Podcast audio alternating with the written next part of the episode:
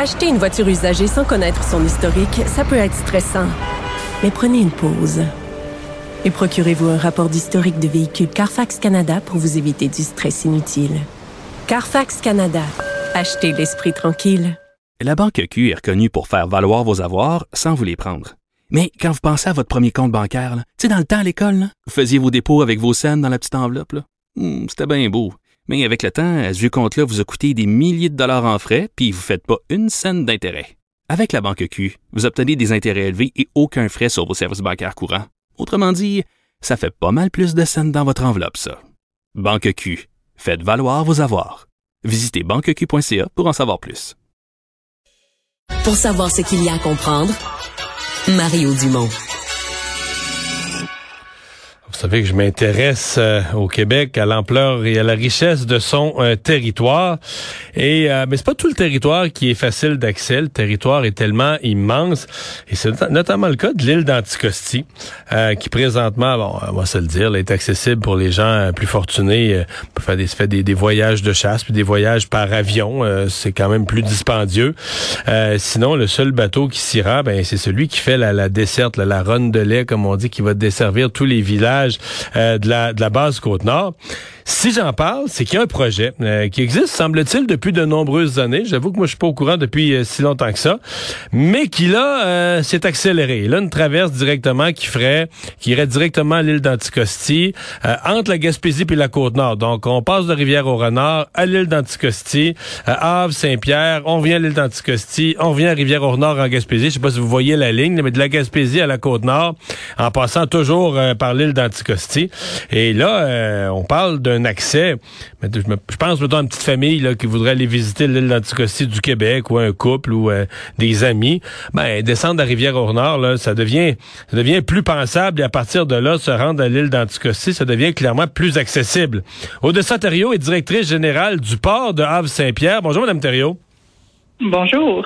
Bon, euh, parlez-nous de ce projet. Vous y croyez, vous, qu'on verra, on verra ça un jour? Ben, je l'espère. Avec tous les efforts et le temps qu'on y met, puis, euh, comme vous avez dit, c'est un projet qu'on parle depuis longtemps. Là, euh, pour chez nous, là, c'est un projet là, qui est dans les cartons là, et qui fait rêver eh. les gens depuis 30 ans maintenant. Ah oui, 30 ans. Est-ce que ça vous déçoit que ça soit si peu discuté dans le reste du Québec, à Québec, à Montréal? Euh, personne n'en entend parler? Bon, peut-être le territoire est, est trop grand puis il y a trop de dossiers, mais est-ce que vous avez l'impression des fois que vous avez de la misère à, à, faire rejaillir les projets ou ce qui concerne l'extrême est du Québec? Ben, je dirais que pour ce qui en, est de ce projet-là, c'est sûr que c'était beaucoup là géré vraiment localement. Il y avait des petites représentations gouvernementales dans le passé, mais là vraiment on est allé avec la totale. On a monté un projet qui est crédible, qui est fort, euh, qui, est, qui est très bien structuré et on l'a déposé au ministère des Transports. Donc, euh, on est très heureux de voir que ça fait écho jusque chez vous euh, pour ce projet-là. Donc, bon, je, l'ai décrit vite. Donc, décrivez-nous de quoi ça aurait l'air concrètement. Là. Donc, le but, c'est de donner un accès à l'île d'Anticosti. En même temps, c'est de faire peut-être un peu plus un circuit touristique, plus pour monsieur, madame, tout le monde. C'est sûr que le projet en soi va créer une boucle touristique exceptionnelle. Donc, euh, pour la boucle touristique, euh, on sait que la Gaspésie est une région touristique euh, fort appréciée. La Côte-Nord a, vraiment vu un engouement grandir au cours des dernières années. Donc, de relier les deux, c'est quand même assez intéressant. On parle de connecter les cinq pôles touristiques majeurs du Québec. Donc, on parle pour Havre-Saint-Pierre de la réserve de parc national de l'archipel de Mingan. Ensuite, bon, ben, Anticosti, Ensuite, en Gaspésie, bon, ben, on connaît le parc Forillon, on a le parc euh, de la Gaspésie, l'île Bonaventure et du Rocher-Percé. Mais c'est sûr qu'au-delà de toute cette boucle touristique exceptionnelle, oui, pour monsieur, madame, tout le monde, faut pas oublier que l'île Anticosti, c'est la plus grande île au Québec et c'est la seule à ne pas être desservie de façon régulière et, et fiable, vraiment, pour les habitants qui y habitent. Donc, ben, ben, parlons, parlons-en d'Anticosti, parce que présentement, moi, je, je, je, vais aller à Anticosti. Là. Je pars de la région de Montréal, je vais aller à Anticosti et l'été prochain, essentiellement, euh, c'est l'avion. Euh, souvent, c'est des vols nolisés de chasseurs. Il y a un avion à partir de Montjoli, si je me trompe pas, avec la CEPAC. Mais sinon, ben là, il faut prendre, il faut prendre la ronde de lait, des livraisons d'épicerie, puis de pharmacie, puis de marchandises là, euh, qui part de Rimouski, puis qui va desservir la base Côte-Nord. Là, il nous laisse Anticosti en passant. C'est ça les options? Exactement. Exactement. Il n'y en a pas d'autres, par bateau, faut, faut prévoir de longues vacances parce que vous allez être resté, vous allez rester une bonne semaine sur l'île. Ouais, c'est ça, le Mais bateau. sûr le bateau un service quotidien, ça vient vraiment changer la donne parce que vous pourriez y aller pour un week-end en famille, puis vous pourriez revenir vers le continent Hmm. deux jours plus tard sans problème. Ça serait quoi les temps, mettons, de- d'Havre Saint-Pierre à Anticosti, d'Anticosti à la Gaspésie, ou même quelqu'un qui est pas intéressé par Anticosti, qui voudrait faire là, euh, partir de la Gaspésie, puis pas débarquer à Anticosti, se rendre à Havre Saint-Pierre pour aller à l'archipel de Mingan? C'est quoi les temps de les temps de navigation? À peu près? On évalue en fait, euh, si on part de Havre-Saint-Pierre en premier, on évalue un 7,5 heures pour se rendre jusqu'à Anticosti. Quand même. Puis on, Quand même, c'est on- sérieux. oui. Mais il faut pas oublier euh, que dans le fond, cette croisière, cette croisière, cette traverse-là, oui, on pense qu'elle pourrait vraiment être utilisée comme une croisière parce que on est vraiment là dans le Golfe. Donc, on est dans le Saint-Laurent. On a une toute nouvelle vision là, de tout l'océan qui nous entoure. On Ouais. est avec les baleines à bosse. On est avec un nouvel environnement. Donc, les gens vont pouvoir profiter de ce 7,5 heures-là pour se rendre à Anticosti. Puis, on planifie un 4 heures d'arrêt. Si jamais les gens veulent poursuivre par la suite, il va y avoir un autre 5 heures pour se rendre à Rivière-au-Renard. C'est sûr que nous, si on voyez, là, moi, je ça me pense bon euh, géogra- je me pense bon en géographie, puis vous venez de m'avoir, parce que dans ma perception, ça aurait été plus proche Havre Saint-Pierre que, que Rivière-au-Nord. Mais donc, euh, Port-Meunier, là, l'île d'Anticosti, est un petit peu plus proche de la Gaspésie que d'Havre Saint-Pierre.